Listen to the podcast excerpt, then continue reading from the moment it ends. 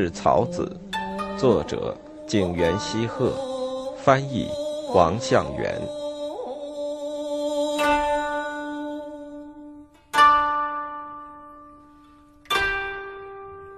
卷七，一，倔强的高桥太夫。没有一个男人不喜欢高桥太夫。与高桥小姐共枕过的某男人说，她天生具备了做太夫的一切条件：长着一个漂亮的脸蛋儿，一双水灵灵的大眼睛，腰肢窈窕诱人。此外，她还有很多优点：那发型、伶俐的口齿，都是太夫的风度，令她风情万种，堪称当今女郎们的榜样。某个下雪的早晨。高桥为装满新茶的茶罐启封，举办茶会，以世之介为主客，还有上林的太夫们也在做。用屏风将喜右卫门家的二楼围出了做茶室的地方，在墙上的挂轴上贴了一张装裱好的白纸，让人想到这是有意布置的。茶点放在一个女儿节时使用的提盒中。天目茶碗和洗刷用具上都带有矩形家徽，还有一些一次性使用的新器皿工具，也都各归其位，颇具情趣。过了一会儿，从厨房那边传来话：“九次郎刚从宇治回来了。”人们立刻开始过滤打回来的水，大概是特地从宇治桥第三桥墩的上游打来的吧。这实在令人欣喜。客人们一到齐，高桥便开始研墨，说道：“我们大概不能只是欣赏这雪景吧？”说着，就请客人们当场吟咏排写。众人在那挂轴上面的白纸上各自提笔抒怀，从首句到第五句全部写上去了，都是美妙的唱和之词。接着，按引导员的引导，三弦琴奏出了狮子舞的舞曲。大家又兴致勃勃围了上来，却看见这次仅挂了一只竹筒，里面没有插花，多少有点令人意外。揣测其用意，大概是因为今天是太夫们的聚会，没有任何鲜花能与太夫们的容貌相比吧。那天，高桥穿的是染着红梅的内衣，白缎外衣上绣有三番叟的刺绣。浅黄色的薄绢配着一串红穗，礼服上有长尾鸡飘散着尾羽的图案，秀发打理成饰有金箔纸的蝴蝶髻，这美丽的风姿简直就像仙女的姊妹一般。她点茶的手法也高雅娴熟，让人觉得就像千里修转世。茶会结束之后，大家无拘无束地畅饮起来，这痛快是平日少有的。世之介借着酒劲儿，从纸袋里倒出所有的金币银币，用手捧着说道：“我蒙受太夫的款待，这个请收下。按规矩，这种场合太夫是不便收钱的。那些见识不深的女郎为此都羞得面红耳赤，浑身发烧。高桥却沉静地微笑道：‘那我就只好收下了。’用身旁的圆盘接过来。”现在我是当着大家的面接收的，和在信上写的都是一样的哟。边说边把侍女叫过来，这东西不收不行，先收下吧。像这样巧妙的处理事情的手法，哪朝哪代能有呢？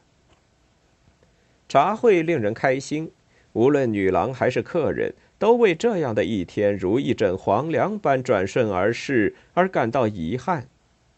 就在这时，玩屋方面来人好几次催促高桥说：“违章的客人早就到了，都等得不耐烦了。”那位客人是一位初客，不好通融。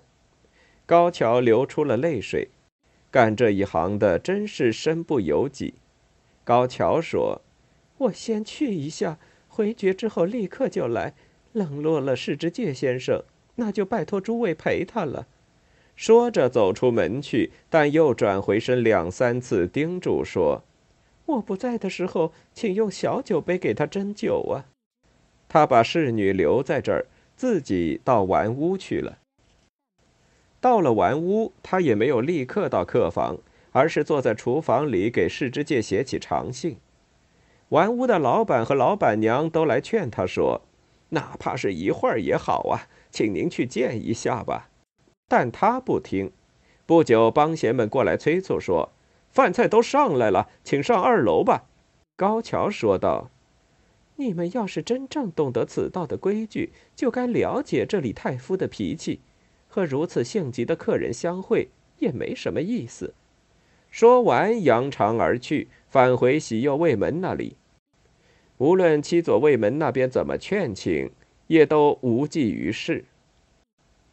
世之介理解对方的心情，便劝说他：“无论如何，请去一趟吧。”高桥却道：“今天我向全日本的神佛发誓，我绝不会去的。”世之介说：“你可不要太固执了，对方未必善罢甘休。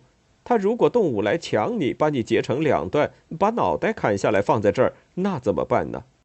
高桥说：“这我早就想到了。”说着，让世之介弹起三弦琴，他则枕在世之介的膝头上，唱起了“只要还有命”的流行小曲。违章的那个土豪果真找上门来说。我绝不能忍下这口气。说着，抽出刀来就要砍。高桥对此不屑一顾，照样唱他的歌，而且音调一点都没变。人们拦住那土豪，多方安抚他，但他无论如何也不肯罢休。两家妓院和地方衙役都来调解，吵吵嚷嚷，乱作一团。这时，高桥太夫的老板赶来说道。今天我们既不陪违章来的客人，也不陪市之介先生了。说着，揪住高桥的发髻，就把他拉回住处了。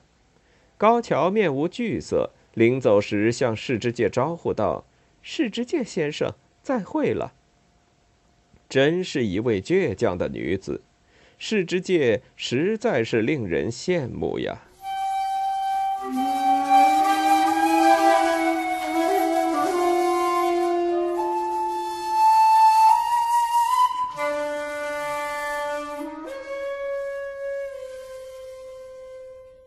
二，众帮闲狂欢游乐。与从前的勋太夫相比，现在第五代的勋更胜一筹。他使他的老板林家名声大振，尤其是他对服装的特别兴趣，是人人都啧啧称道的。素性法师曾这样说：“勋认为秋天的花草最艳丽。”因而就请画家手野雪信在白缎子夹衣上画了“秋日原野”，并请八位公卿高官为此画书写相应的古代和歌一首，印在这件衣服上。这样的作品，即便在当今也是稀罕之物。有人说，如果就这样堂而皇之把它穿在身上，即便是绝代美姬，也太过分了。但是话虽如此。却有许多人都来看他的这身打扮，而且说在京都只有勋才能穿这样的衣裳。那些经多见广的人看过之后，也都久久的不能忘怀。随着社会的变化，嫖客们也日益奢侈。那些有名的富豪穿深红色的影条绸衬衣，外衣则在淡黄色皱绸面料上印着相好的铭记的家徽。系着仿中国织法的浅灰色腰带，外罩则以黑色粗毛织品做面料，以条纹天鹅绒衬里。听人们则喜欢有七处装饰物的大型腰刀挂在腰间，稍向后翘着，靛蓝色鲨鱼皮刀鞘，带有铁质小型古式护手，刀柄很长，打着两只镀金穿钉。用京都蜀屋的淡紫色合谷丝线缠着刀把，腰间还挂着扁平形小药盒和彩色格制腰包，上面是有玛瑙配物和硬木工艺品坠子。扇子是十二根骨的，扇面上画的是宫崎有禅的浮世绘，身上戴着搅局牌的高档手指，脚上则是运斋式棉袜，一双金边细带草屐。他们让仆从们拿着手杖和斗笠，再带着几个有名的帮闲，即便天黑看不清楚，也知道这是逛花街柳巷的。日常只穿一件日野产的破旧皱绸衣服，连一条替换的兜裆布也没有的男人，那地方是去不了的。如果你觉得藤屋士兵卫说的这话是实情，那就得好好攒钱才是。不过世之介却认为，不管攒多少钱，人总是要死的，所以有钱就该花。有一天，世之介包下一家澡堂，把众多帮闲召集来。说是要痛痛快快的玩一整天。他让所有人都穿上了带有他的家徽的红曲麦浴衣，披头散发，不系兜裆布，九个人排成一行，闹闹哄哄的涌上花街八文字屋二楼，盖过了整条街上的喧闹声，煞是可笑。京都的怪人凑到一起，那就是这个样子的。弥七把祭神驱邪幡挂在棕榈条轴上，从小阁窗口伸了出去。接着，玩屋的二楼就挂出了财神像。见到这个，百屋的二楼马上打出正月悬挂的小鲷鱼旗，装作卫门则亮出在砂锅上画的翘胡子的人头像。从隔壁则打出了三座神社的神谕，让人叩拜。对面楼上则伸出了象征遭神惩罚的铁锤。这时，绰号叫“鹦鹉骑兵卫”的人点着吊灯盘里的灯亮了出来。接着，从玩屋又打出了戴头巾的佛像。百屋则生出捞吊桶的钩子，象征救度众生。八文字屋则生出切菜板。丸屋又生出一束牛蒡。有的让猫佩戴大刀和小刀跑出去给人看。有的则出示衔着牙签的干桂鱼，有的刚一拿出绑了辟邪草绳的灭火罐，对面的房子里便马上伸出了挂在吹火竹筒上的买酱油的账簿。弥七戴上一顶象征财神爷的黑漆帽子，把头探出来，从对面屋子里就扔出一个包有十二文钱的小包。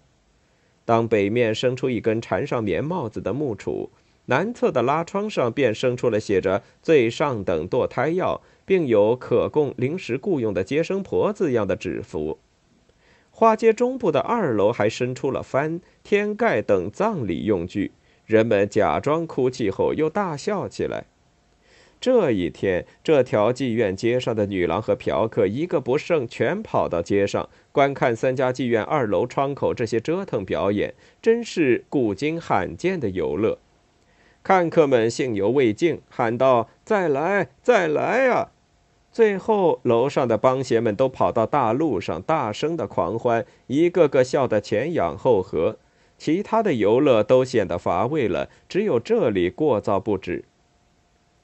就没办法让他们安静下来吗？东侧中部妓院面街的房间里，有一个人说：“我立刻去让他们停下来。你们瞧好吧。”他吩咐小伙计：“去让太夫们都来捡金币，供大家开眼。”于是，小伙计们便把金币像雨点一样撒出去，但是竟然没有一个人去捡，大家仍然专心的看帮闲们的表演。这就是京都人的做派。那位富豪撒出这么多的金币，却无人理睬，反而遭到嗤笑，觉得扫兴，躲到房间里面去了。后来，那些钱都被化缘僧和捡废纸的人收拾起来，拿到天部那里去了。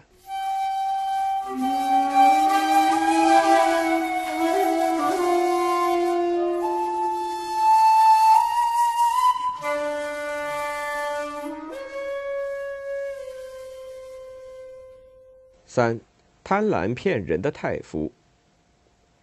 喂，请您过来一下。世之介被高岛屋的女佣叫住了。哦，有什么事？他说着回头一看，女佣人便递过一封信来说：“给您的。”世之介把这封没有写收信人姓名的信揣进怀里，什么也没说，便匆匆走了。有件事虽然不重要，但世之介还是没忘。就是很久以前，有个男人迷上了高岛屋的太夫陇川，自己从中撮合，并一直在等他的回信。世之介心想，大概这就是那位陇川太夫的回信吧。他等不得回家，便悄悄来到顺庆街十字路口的路灯下站着看信。有些话看不明白，于是再从头细看，才明白这并不是陇川的回信，而是另一位太夫写的，说他对世之介如何爱慕，爱得死去活来。世之介略感得意，对随身侍从说：“看看吧，有的人我从中极力撮合也白搭。”人家却对我主动示爱，这封信可是一位太夫写给我的呢。世上有很多年轻男人，他却偏偏看上了我，这大概是我留着后病的缘故吧。你还是跟我世之介好好学着点儿吧。但是那侍从却笑着说：“嘿，这个我看未必。”世之介着急了，难道是我说谎吗？你自己看看这信呀。用不着看，我也知道是怎么回事儿。不就是那个太夫写的吗？你怎么知道的？快说！您别急呀。如果是那女人写的，您就用不着这么高兴了。原因是他不光是给您写，就在前不久，他给半太夫的客人和萨摩太夫的客人都写去了情书。抢别人的客人是他最近的新手腕。那女人的心眼儿太坏了。那完全不是什么恋情啊！呃，他专对那些每逢节日必逛花街柳巷的富豪耍这种伎俩。至于男人本身到底是怎么样的人，他并不在意。给您举个例子吧，河州有一个村长，呃，是个没鼻子的人。他甚至给这样的人也写了热情如火的情书，为的呀是让他偿还这三年间因不去接客而欠下的妓院的账。呃，还有买东西的赊账，那时他一直闭着眼睛跟那位村长睡觉呢。呃，后来却以我不喜欢你这张脸为由，跟那村长找茬吵架。那村长无可奈何，气愤地说：“你现在才看到我的脸吗？啊，事先你这个那个的要了我那么多财物，现在又翻脸，真是太歹毒了。我的心可一点没变。”你要我给老鸨送去小麦，今天我就把刚打下来的小麦运来了粮草袋。你说你父母家要棉花，我就让人在四五天之前送去了干净的棉花一百多斤，还有父亲干、呃瓜果、呃茄子，都源源不断的送到遥远的大阪天满去。这些都是为了让你开心啊。今年夏天，仁和寺的定川大堤决口了。你认为我的农田绝收了，就看不起我了呀？啊，真是太叫人伤心了。那个男人就流着泪回了家。当时很多人看到了这场面，听了那男人的这些话，对这样的女人，你还是躲她远远的吧。世之介听了这番话，说道：“真是可恶，这种女人能白白饶了她吗？”说完，将计就计，马上给他写了一封回信，约定要避开其他客人的耳目，偷偷约会。当那位太夫与丰厚的某客人初次相会时，世之介来到了那里。那太夫一见世之介，就立刻写了请绕到后面的小纸条交给他。世之介想，结果如何就看今宵了。于是他躲进放柴火的屋子，从暗处悄悄窥探。只见那女人连酒杯也拿不住了，突然说肚子疼，样子十分的痛苦。这时，那位乡村土豪嫖客打开小药盒，给了他几样药。太夫假装吃药，却把药扔进了烟灰桶里。接着，让侍女拿着烛火，起身去院内的厕所。侍女在厕所门口等着，自己却偷偷绕到后面，紧紧抱住世之介，说。这样来相会真开心啊！那位太他真的去了厕所，便打开通往院子的拉门，问道：“太夫小姐去了好久了，肚子还疼吗？”侍女答道：“很快就会出来的。”虽然这是此女的惯用伎俩，但是免不了会上一次当。那女人和世之介从木炭包中间站起来。将要分手时，他为衣服被灰尘弄脏而生气，嘟囔说：“这太亏了。”毫无顾忌地让侍女用笤帚扑打背部的灰尘。但接下来他并未直接回到房间，而是坐在佛龛前，就着咸鳕鱼吃起了茶泡豇豆饭。吃完之后，他又拿出手边的百文钱串，一文一文仔细数起来。而数钱之类的事，女郎本是不该做的。那位土豪受不了冷漠，实在待不下去了。他起身要走的时候，看到那女人正在数钱，便说了一句：“看到你数钱，我放心了。”道声谢，便回家去了。女人却满不在乎。把一个像是小伙计模样的人叫过来，问道：“如今借贷金币的利息是多少？”看到这儿，世之介真想朝他脸上泼水。这样的女人也配做太夫，而且居然还有名。不过今后人们会识破此女的真面目的。后来世之介又与他悄悄约会了四五次，之后果然不出所料，他写信来要钱了。世之介立刻给他写了回信。年末繁忙之际，你正月花销所需费用信息，如您所知，若花钱嫖妓，本人就不必与深爱我的太夫们长久保持关系。你曾来信说让我去您那儿免费一游，我才在谈情说爱的百忙之中，出于同情之心而抽空与您数次相会。您若挣钱，就应该找其他男人去。若想从我这里借当日偿还的高利贷，我倒愿意协助。因本人很忙，只谈正事，闲话休提，敬父如上。